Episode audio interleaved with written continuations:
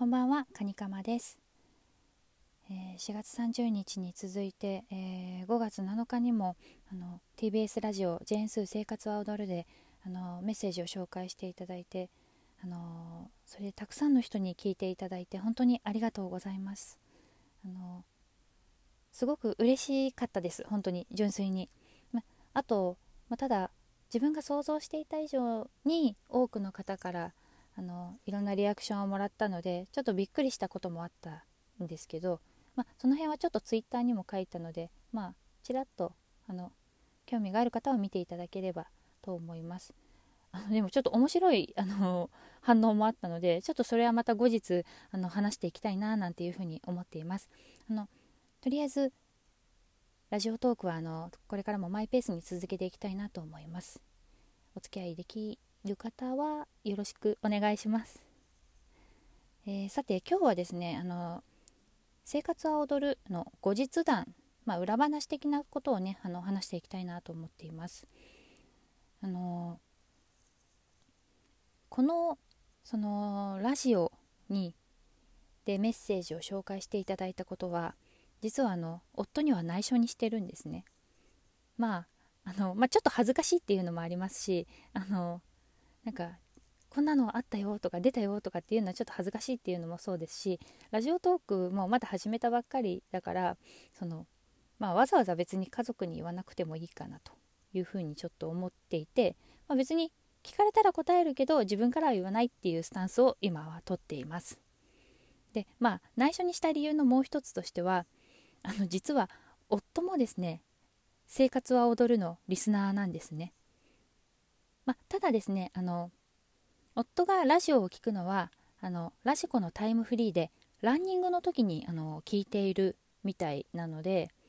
最近はちょっとなんか走ってないのでまあ多分聞いてないと思うんですよね。あのだからあのいつねあの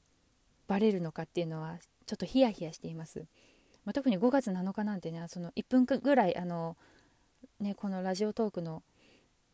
あの声をねちょっとあの流していただいたのでこれ多分聞いたらね一発でバレちゃうのかななんて思うので、はい、ただねあの直接こう私から「最近ラジオ聞いてる?」なんて聞くのも「えなんで?」ってなるのでちょっとね昨日カマをかけてみまた見たんです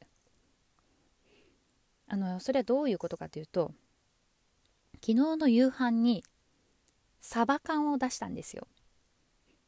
あのここでピンときた方はねもう間違いなく「生活は踊る」のヘビーリスナーの方だと思うんですけどこのサバ缶っていうのがですねあの最初にメッセージを紹介していただいた4月30日の時にあのオレンジページのレシピの特集がありましてそこで紹介されたあのレシピなんですね。まあ、あのサバ缶を酢につけて10分待つだけっていうので、まあ、ちょっと簡単だったしであの本当に美味しかったのでちょっとそっと出してみたんですね。何にも言わずに。でこれ見てちょっと反応を見ようと思ったんですよ。でどうかなどうかなって言ったらあサバなんだ珍しいじゃんみたいな。うーんちょっとわからないなみたいな。どっちなんでしょうね。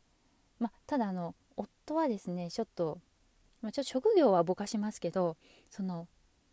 人の顔色を伺ったりとかちょっと交渉したりみたいなことも仕事でしたりするので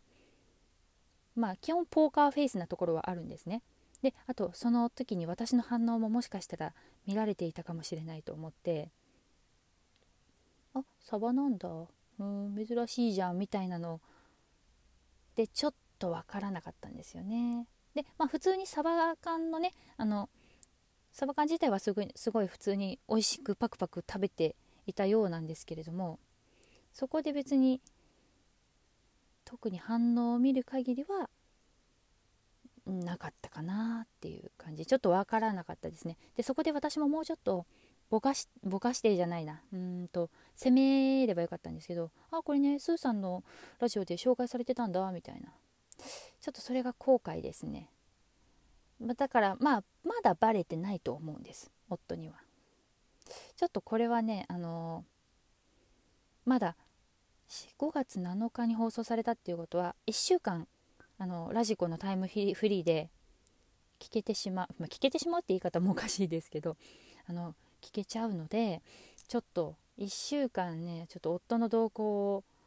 ちょっとチェックしながら、あの行きたいなというふうに思っています、えー、今日はこの辺で、えー、お相手はカニカマでした。また聞いてください。